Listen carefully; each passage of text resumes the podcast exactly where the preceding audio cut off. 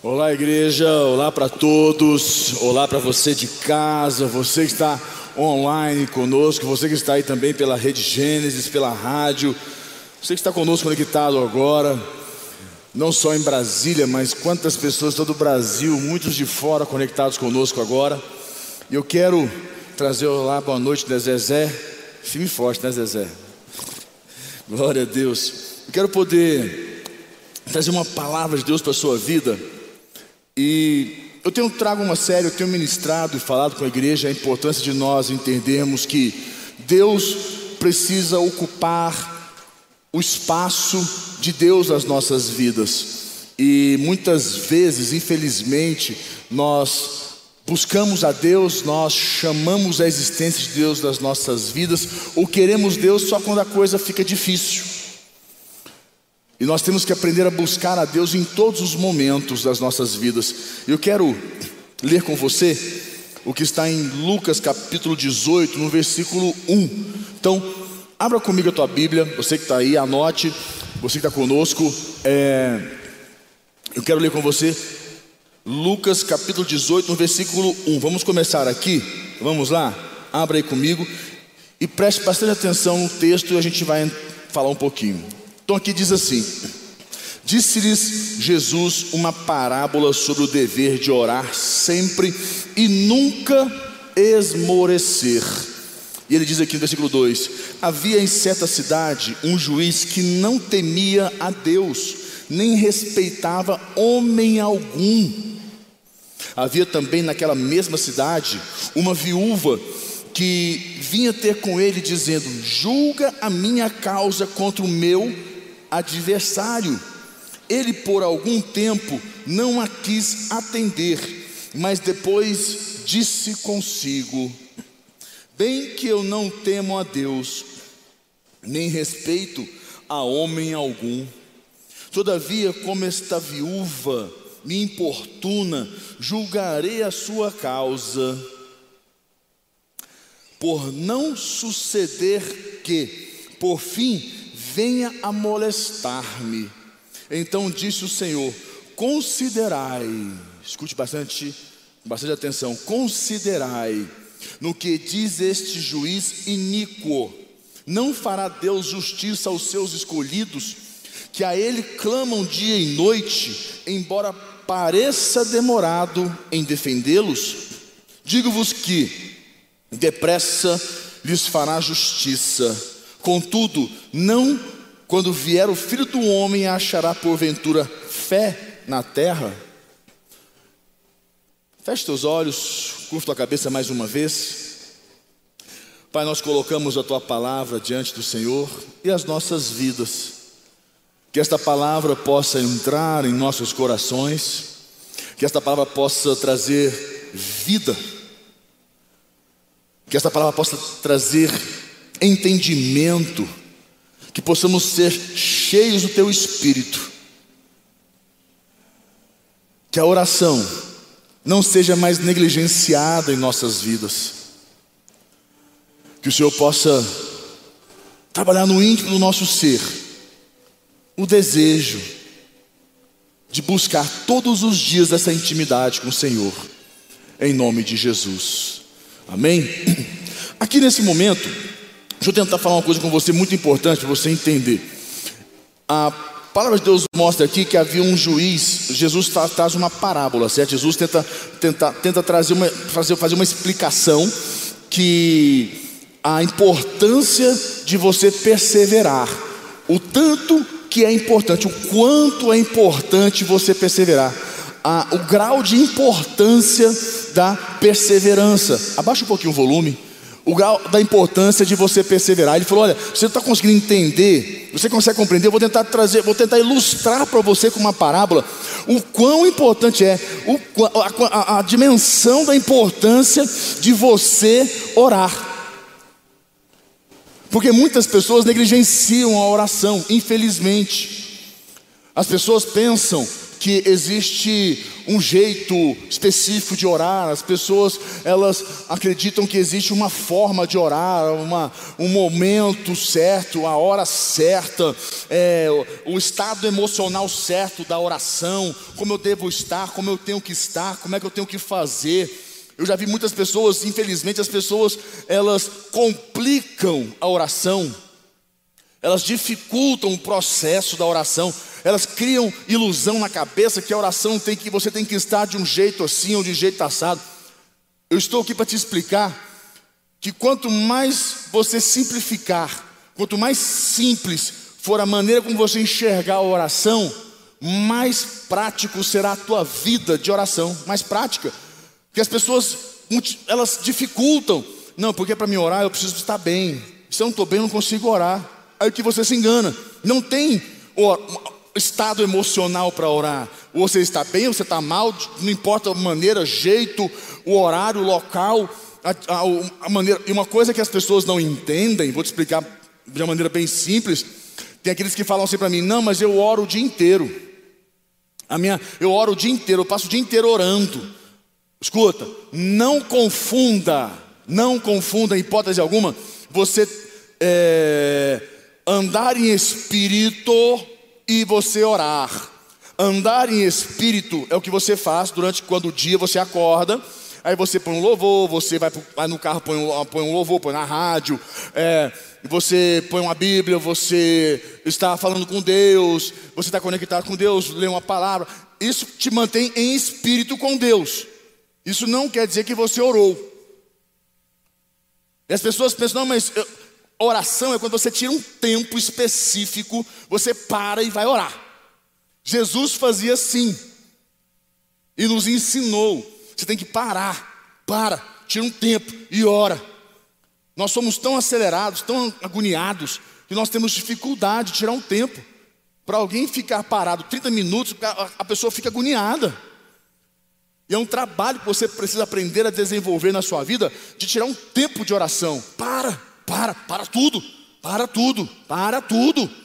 E ora, 30 minutos, que seja, comece com 5, comece com 10, comece com 15, comece com 20. Mas não vem dizer para mim, não, mas eu, eu oro o dia inteiro. Vem com esse papo para mim, não, que isso é papo para boi dormir. Eu oro o dia inteiro. Por isso que a sua vida está como está, ou melhor, por isso que você não consegue resistir às forças do mal.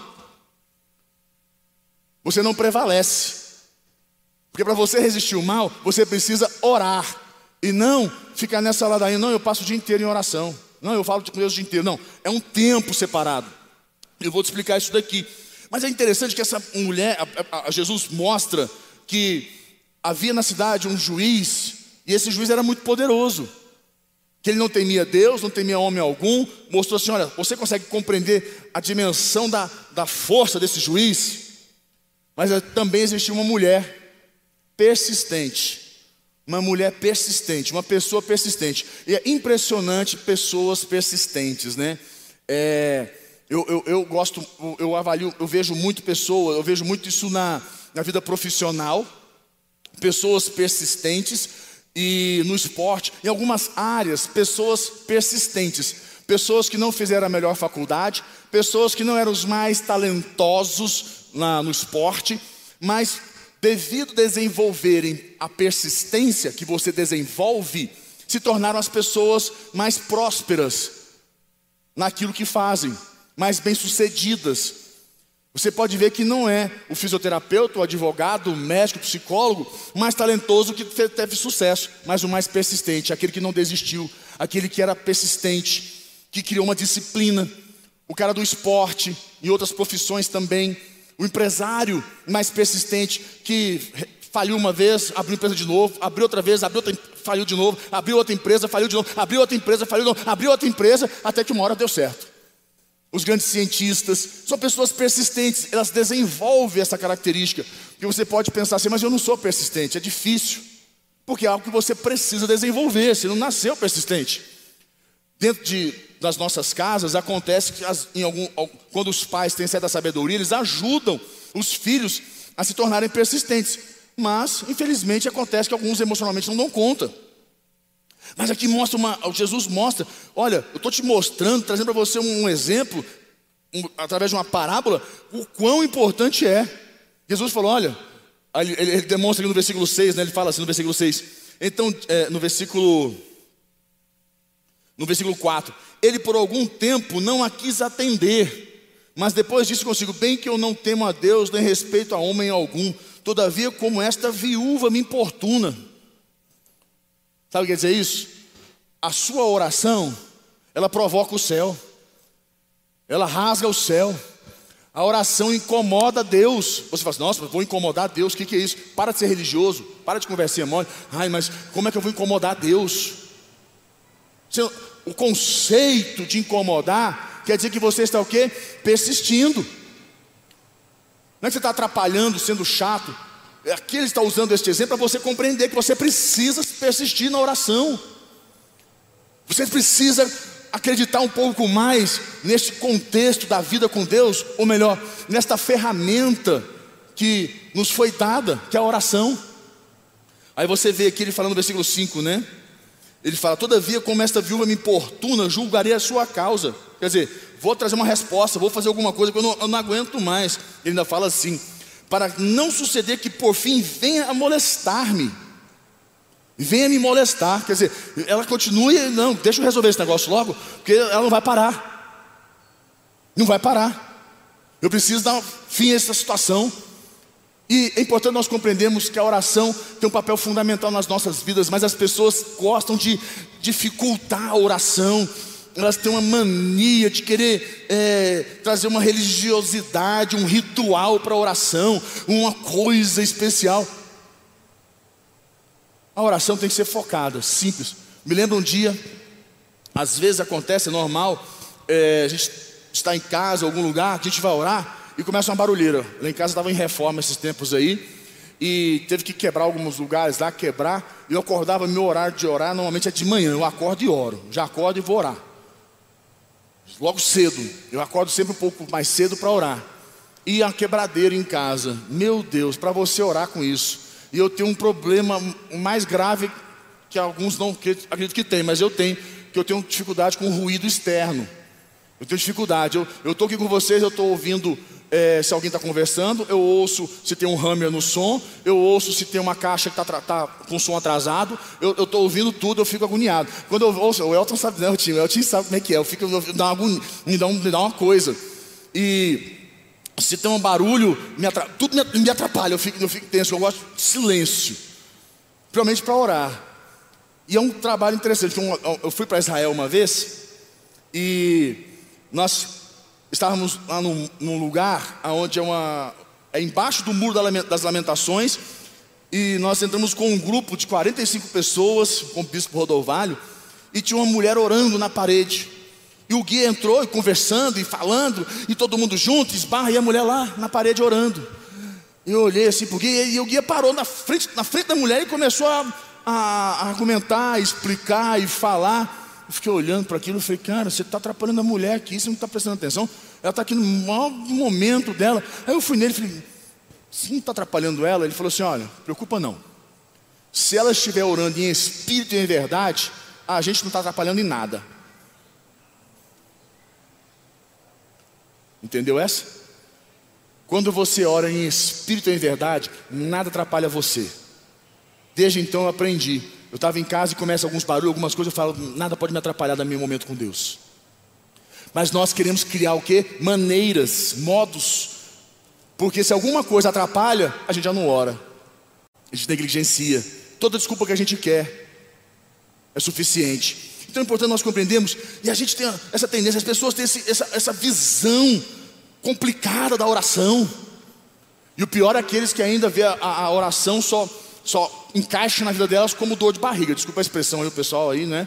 Mas tem pessoas que a oração é como se fosse dor de barriga. Já viu dor de barriga? Deu dor de barriga, o que, é que você tem que fazer? Eu não posso falar, mas o que, é que você tem que fazer? Deu dor de barriga, o que, é que você faz? Ó, oh, parte para o banheiro, eu não é? Se segurar demais, Dá ruim, não dá? Deu dor de barriga, você começou a segurar demais, dá ruim. Aprenda uma coisa: esse é um dos grandes detalhes da vida com Deus. Menino, quando tem dor de barriga, usa fralda. Pode fazer a qualquer hora, não tem problema. Nós não somos mais meninos para usar fralda, poder, entendeu? Fazer qualquer hora. Infelizmente, não. Ou melhor, felizmente. Se você está no meio de um trânsito, numa reunião, em algum lugar, deu dor de barriga, o que você tem que fazer? Segurar. Administrar seu psicológico, dar uma suadeira fria, você fica quietinho ali assim, ó. Né? Quietinho, aguardando. Infelizmente o ser humano é assim na vida com Deus, só busca, ah, só entra em oração quando a coisa, o quê? Quando a, quando a dor de barriga. Falha nas orações.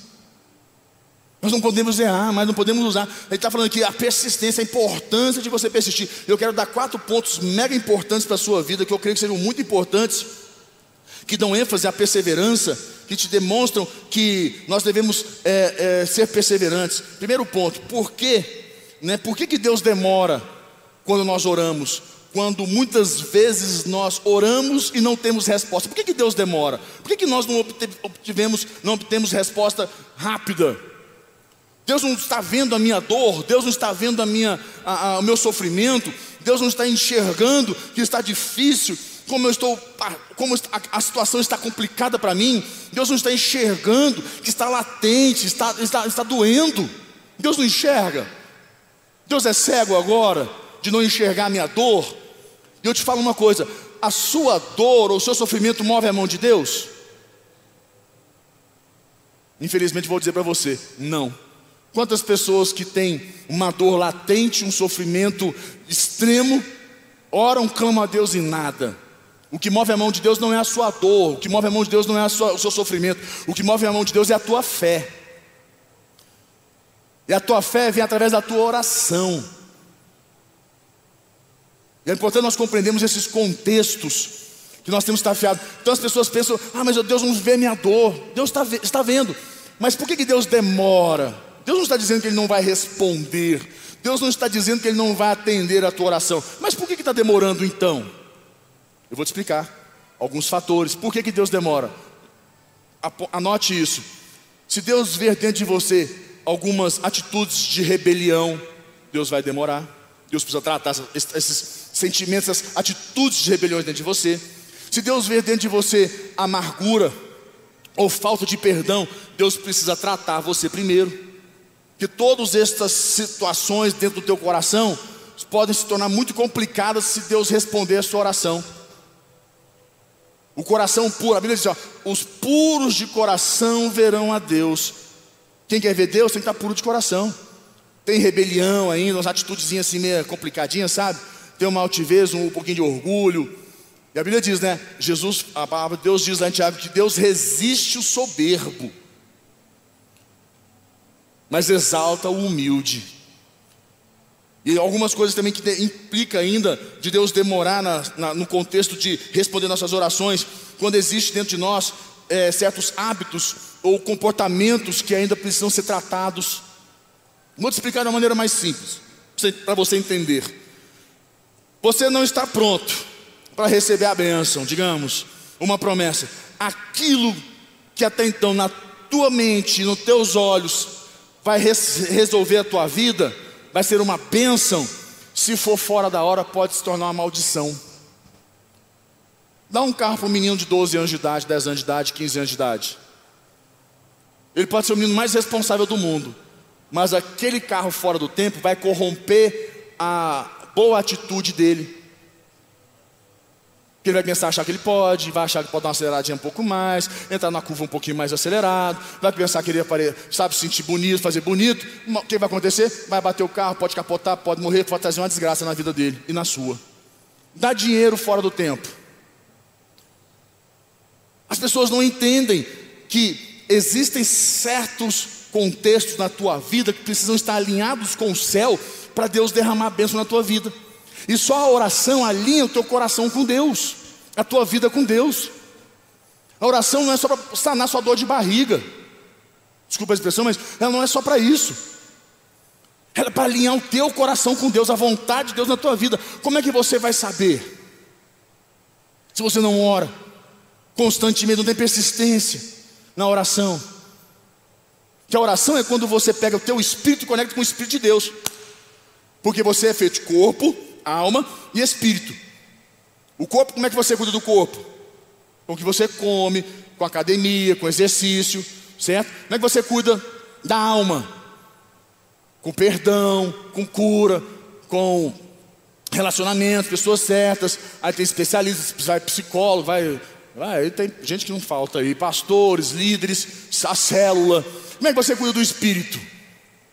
Como você cuida do espírito? Você tem espírito. O espírito de Deus você conectar com o seu espírito. Como é que ele conecta? Na oração. Mas você não ora, quem está conectando o teu espírito? Quem, tá, quem está influenciando o teu espírito? Consegue entender a importância da oração na tua vida? Então aprenda isso. Segundo ponto, anote. Deus testa a sua sinceridade. Anote isso. Deus testa a minha sinceridade. Você lembra de Ana? Ana era mulher de Eucana. Ana era mulher de Eucana, mulher principal de Eucana. E para quem não conhece, a, a Bíblia mostra que anualmente eles subiam para, para adorar a Deus e fazer suas ofertas e por aí em diante. Anualmente fazer ofertas especiais é o que nós chamamos das nossas celebrações. Nós vamos subir um monte lá com o sacerdote, nosso profeta Bispo Rodovalho, Bispo Lúcia. Então, a Bíblia diz que Ana subia anualmente e Eucana dava a ela porção dobrada para ela ofertar. E Ana orava, porque Ana era estéril, Ana não tinha filhos. Ela orava, pedia a Deus para ter filhos. E nunca teve. Nunca. E Ana ficou frustrada, o que, ela fez? Não, eu vou dar um jeito de Eucana ter filhos. Ela tinha concubinas, era normal. Ele tinha as relações com elas e elas tinham filhos, dava descendência a Eucana. Mas ela falou: só que essas mulheres que tinham filhos de Eucana, seu marido, falavam, é, ficavam como se fala, debochando da cara dela, usando daquilo para tentar, como se fala, é, menosprezar ela, diminuir ela. Ela se sentia muito mal. E a motivação da oração de Ana não era ter um filho para que o nome de Deus seja, fosse exaltado na vida dela. Sabe aquelas pessoas que quer comprar um relógio porque um amigo compra um relógio, um relógio bonito também quer porque quer mostrar que também tem, ou quer comprar um carro porque o outro também tem um carro, também quer comprar, ou o menino quer comprar um tênis porque o cara tem um tênis, também quer mostrar que tem um, tem um tênis, porque se sente mal perto quando o outro tem um tênis. Tipo assim, as motivações estão debaixo de uma coisa pessoal e não espiritual. Não tem vontade de Deus. E Ana queria ter filho, não era para que Deus, para por algo com propósito em Deus. Ana queria ter um filho para esfregar na cara das mulheres. Falar, tá vendo? Eu também tenho filho. Você achando que isso é só vocês? Você acha o quê? Que eu não dou conta? Tá aí, ó, tá aí, mostrando para vocês que eu tenho filho também. Então, enquanto ela orava pedindo essa oração, essa, esse, era, esse era o coração de Ana orando, nada de resposta. Mas a Bíblia diz que um dia, Ana subiu, e Ana orou de coração sincero, a oração foi tão profunda que o sacerdote, quando olhou para Ana, falou assim: Mulher, tu tá doida, é? Tá maluca? Uma hora dessa da manhã você tá, está aqui no altar diante do Senhor, bêbada, tomou os goró e veio para cá orar.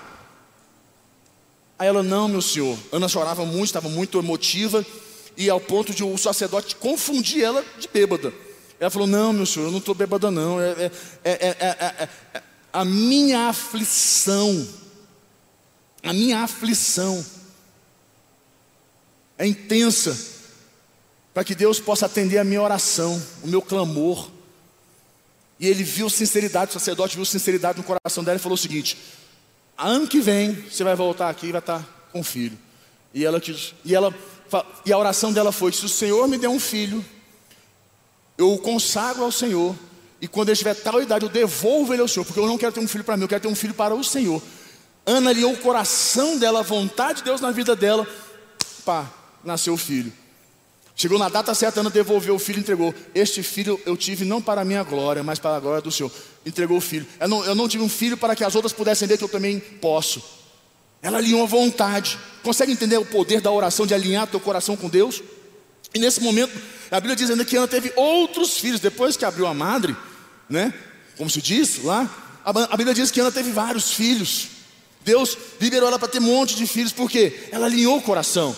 Então a Bíblia fala, a oração, ela tem, que, ela tem que ser de coração sincero. Muitas pessoas têm orado a Deus e clamado a Deus, infelizmente com motivações erradas. E querem resposta, ficam chateadas. Ah, eu tô que oro, faço campanha, venho na igreja e nada. As pessoas não, não, não compreendem o ser humano. Eu vou contar para vocês. Dia para trás eu estava na igreja, o menino virou para mim e falou assim: é, Pastor, ora pelos meus pedidos de oração. Eu oro. E eu fui dar uma de curioso, deu uma raiva de mim. Eu falei: Nunca mais eu faço isso, vou ter que aprender a parar de dar uma de curioso. Né? Eu falei assim: E o que você está falando, pedindo para Deus? Ele, ah, pastor, eu estou aqui pedindo para Deus, eu, meu sonho é ter uma caminhonete tal, e ter não sei o quê, e não sei o quê, não sei o quê. Aí eu olhei, falei, você tem vontade de sonho de ter uma caminhonete? É, eu quero que esse ano Deus me dê uma caminhonete. Você trabalha? Não. Ah. Seus pais trabalham com o quê? Não, meu pai é aposentado, é, de validez, e, mas assim, nós somos uma família muito humilde, você mora onde? Aí eu fui aí eu vi a menor condição dele poder ter um, uma caminhonete do dia que ele queria. Eu fiquei olhando, eu falo assim, eu falo para ele que não vai acontecer, que ou eu, falo, eu vou ser o portador da má notícia, e vai falar assim, ainda vai falar que eu sou do mal ou que eu não tenho fé. Eu, eu falei, irmão, vamos orar, porque é Deus que faz o milagre, não sou eu. Não oramos. A gente orou. Mas o ser humano tem esse negócio. O ser humano tem esse, tem esse problema. As pessoas querem pôr diante de Deus algo que não tem coerência. Não tem coerência. E quer que Deus responde e fica chateado com Deus. Terceiro ponto, anote. A oração é importante para aumentar a nossa fé. Aumentar a nossa fé. Por que, que aumenta a nossa fé? A gente, as pessoas têm uma visão da oração muito emocional, né? O ser humano tem essa visão emocional da oração. É que a oração tem que ser uma coisa assim, olha, é, deixa eu, ter, eu, eu, eu já contei para vocês. Existem algumas pessoas, infelizmente, são assim. A gente às vezes está na igreja e as pessoas pedem oração para nós. Igual agora no final do segundo culto, ah, de manhã uma pessoa me pediu, agora no do segundo culto, uma pessoa me pediu uma oração. Eu orei com ela. E a minha oração, né? E assim, é uma oração. Eu estou nessa, nessa caminhada há 21, vai fazer 22 anos. Aí, é, mas acontece às vezes a pessoa pedir uma oração para a gente. Eu já, como a gente tem um tempo de experiência, aconteceu, a pessoa me pede uma oração. Eu falo, vamos orar. Aí eu cheguei aqui, qual é o pedido de oração? Você quer que eu ore pelo quê? Eu quero que você ore por isso, por isso, por isso. Não, vamos orar. Eu pego a pessoa e faço uma oração com ela, Senhor, abre as portas e feche também as que estão fechadas, que o Senhor fortaleça, que o Senhor isso, e faço uma oração com ela. Eu falo amém, amém, a pessoa, amém, pastor, mas pastor, não senti não, pastor, acho que vai não.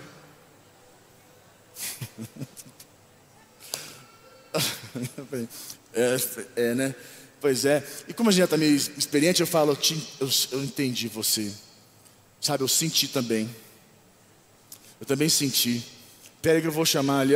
Aí assim, antigamente quando eu vi o Bruno Faria, né? Ô Bruno Faria, vem cá. Quem conhece o Bruno Faria, o Bruno Faria é do bom das orações nesse esquema aí. Mas eu também tenho uns outros pastores e tenho lá na Ceilândia uns outros. Então assim, sempre tem que ter uns assim. E tem aqueles que já falam assim, ó, ah, irmã, que, o irmão que está precisando de uma oração daquela, sabe assim? Tipo reza brava. Você vem aqui, dá uma. Vai lá. Aí começa o pastor, não, gente, deixa, não, não, é que vai ser comigo.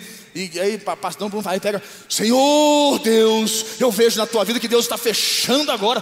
Eu vejo portas sendo fechadas, demônios sendo expostos. Eu vejo, é agora, o Senhor está movendo. E começa a balançar a cabeça da pessoa, balança, balança, balança. E mexe, Senhor Deus, vem para cá, vem cá. Não, Deus, Deus está movendo. Olha, está tendo livramento na sua vida hoje. É cura, é restauração, é o mover dos céus da tua vida. Mexe agora, Senhor, meu Deus, o Senhor está movendo. A pessoa fala, é. Aí faz aquela oração, fica ali um tempão. Quando termina a oração, a pessoa. Nossa, aí senti, sabe? Agora vi, agora vai. Agora vai. O ser humano é emocional, né? Na oração. As pessoas gostam desse negócio. O ser humano é um ser impressionante. Porque se ele não sentir, não deu certo. Eu não me esqueço nunca, ontem hoje de manhã, não me esqueço nunca na minha vida. Um dia que eu estava aqui na embaixada.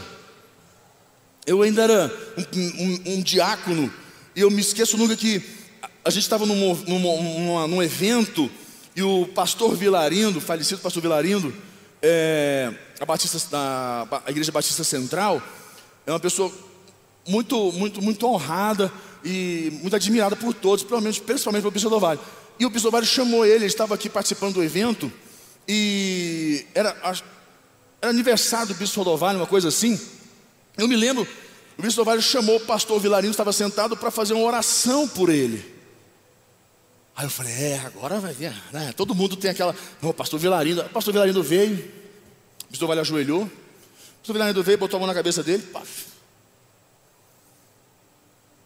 Fez uma oração de 10 segundos. 10 segundos. Fez uma oração simples, simples, simples. Senhor, põe a tua mão de proteção, guarda o Robson, que o Senhor estenda a tua mão dele, alarga as, as tendas dele, abençoe a vida dele. Amém. Levantou, entregou o microfone e sentou. Foi todo mundo assim na igreja, ó. O que, que todo mundo espera? Eis que vejo na tua vida agora multidões, pessoas, vejo recursos, vejo Deus abrindo. Aí começam os negócios. O ser humano gosta dessas coisas. Mas o que Deus quer com você, o que Deus quer e espera de você, não é emocionalidade. Deus quer que você simplifique e simplesmente ore todos os dias da tua vida. Jesus foi, os discípulos de Jesus foram expulsar um demônio e não deram conta. E chegaram para ele e falaram: Senhor, o pai do menino falou: Senhor, teus, teus discípulos tentaram expulsar o demônio do meu filho, né? Vou tentar, tentar exemplificar. Sabe algo, algo na tua vida que não vai? Algo na tua vida que não flui, não anda, está emperrado, tem um tranca-rua no negócio, sabe? o negócio não, não, não flui. A vida financeira que não, não vai, o negócio não, não anda, uma causa, é um, é um, algo, algo sei que, meu Deus, não vai. É isso aí. Na vida do menino tinha uma resistência que não ia embora, não saía. O demônio estava resistindo. E os discípulos oraram e o demônio não saiu. Jesus falou: oh, raça de víboras, até quando estarei com vocês? E Jesus falou: Olha, este demônio não sai se não é por oração e. e Jesus disse: O demônio não saiu porque a fé de vocês é pequena. Então existe fé pequena, existe fé. E qual que é o conceito que faz a tua fé ficar grande? Esse demônio não sai a não ser por oração e. Porque a oração e o jejum fortalece a tua fé, aumenta a tua fé. E quando você está cheio de fé, você expulsa o demônio. Imagina os discípulos expulsando o demônio. Sai em nome de Jesus. Sai. Vai embora. Em nome, sai. Eles não tinham autoridade. Quando Jesus falava, a expressão da voz, a autoridade na voz, e a pessoa que você conhece que expulsa demônio, quando ele fala, ele não grita, não fala grosso, não estufa peito, não faz é, ritual, não levanta a mão, baixa a mão, não faz espada, não corta, não passa, não faz flecha. Ele tem fé, ele manda e o demônio obedece. E assim tem sido na sua vida. Quando você orar por algo que está resistindo você, a Bíblia diz: resisti-vos ao diabo e ele fugirá de vós. Vocês com fé, vocês vão declarar e ele vai fugir. Então, e o quarto e último ponto, o quarto e último ponto, a oração, um contexto da oração nas nossas vidas é para nós desenvolvermos paciência, algo que não é fácil. Paciência é, é algo, é um, é um, privilégio para alguns neste, neste, neste mundo, mas a oração ela consegue fazer você ter mais paciência, porque quando você confia em Deus e você acredita em Deus e você tem relacionamento com Deus, você sabe que Deus está no processo, que Deus vai agir, então você acalma o teu coração. É e a oração, ela gera em você uma perseverança, a perseverança vai dar a você paciência.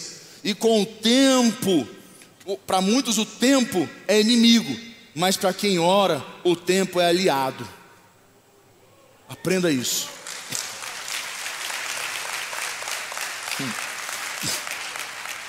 Você não vai encontrar em nenhum lugar na Bíblia dizendo que a oração é fácil. Nenhum lugar na Bíblia vai dizer que a oração é fácil. Eu só posso dizer para você uma coisa: a oração, ao contrário, ela é muito é difícil. Porque parece quando você fala assim, não vou orar todo dia agora, agora eu vou, vou botar aí quente. Não, eu vou fazer um, um, um, compromisso de oração, um voto de oração, vou orar todo dia, todo dia, eu vou orar. Todo dia tal hora, vou acordar mais cedo e vou orar. Rapaz, parece que você tem mais som do que nunca. Parece que você acorda e fala assim, rapaz, parece que eu tomei um cacete, uma porrada, uma pancada, parece que um trator, um caminhão me atropelou. Você acorda e fica assim, vai orar, e parece que não sai. Você fala, meu Deus, eu estou morto. Se não tem nada, você acorda mais cedo, tranquilo, levanta e vai. Mas porque é para orar, parece que você fala assim, meu Deus, tem alguma coisa errada. Parece que a cama faz assim, ó, não sai, fica, calma, vem aqui. Só mais cinco minutos. Oh, cinco minutos cumprido. Né? Cinco minutos. Só mais um pouquinho. Só mais um pouquinho. Rapaz, é uma resistência. E eu falo para você, nós temos que enfrentar. Que quando a gente define que vai eh, ter uma vida de oração, parece que tudo complica. E a gente quer condições perfeitas para orar. Eu estou bem, estou em paz, estou dando paz, quero orar. Ou tomar. Gente, não tem condições. Jesus diz o seguinte: algumas pessoas ainda querem locais. Jesus diz assim: quando fores orar, entre em teu quarto e em secreto, e, e ore a Deus que está em secreto. Entre em teu quarto. Quando ele fala isso, muitas pessoas pensam que a oração é no quarto. Não, abençoado. A oração é um lugar. O que ele está querendo dizer é um lugar onde você tenha liberdade e você tenha segurança. Vamos dizer, eu oro no meu closet, eu oro aqui na embaixada, lá na sala do Bispo Odovalho, a antiga sala dele, eu oro ali. É um lugar que eu é os lugares que eu oro. Olha que eu tenho anos que estou aqui, eu não oro aqui normalmente. E se você quiser vir fazer campanha de manhã, de tarde, de noite, você sabe que a igreja é aberta 24 horas. Sabia disso? Você de casa aí? 24 horas. Se você quiser, olha, eu quero ir na igreja orar um mês, quatro da manhã. Você pode vir. Vai falar, fale com o seu pastor, avisa o pessoal aqui da segurança. Você pode vir. É 24 horas. Padrão Bispo Odovalho. Ele sempre foi assim. Desde que eu conheço ele, quer vir orar aqui à tarde. Às vezes você, eu chego aqui à tarde, tem gente orando aqui à tarde, aqui dentro do salão. É, a igreja é para isso. Quer vir orar no altar? Pode vir todo dia se você quiser. A igreja está aberta 24 horas. Nós temos gente aqui para isso, para receber você. Você não vai ter um pastor 24 horas. Mas a igreja está aberta 24 horas. Para você fazer campanha, vir orar, momento, como é que você quer. Tem gente que sente segurança, não quer vir no, no altar ajoelhar. Pode vir. Agora que você quiser. A igreja está aberta de manhã até a noite, então tem gente aqui full time com as portas abertas. Durante a madrugada a gente fecha as portas, mas tem segurança. Aí você só comunica com o pastor, a gente organiza o horário. A igreja é para isso. Eu tenho meu, meu ambiente, meu lugar de oração. Todos nós temos que ter. Aí Jesus falou: vai seca, vai naquele lugarzinho ali e entra em Deus. Entra em Deus. Aí você vê várias orações na Bíblia, né, gente? Depois você vai ver lá a oração de Josué quando parou o tempo. A oração de Isaías quando moveu a sombra.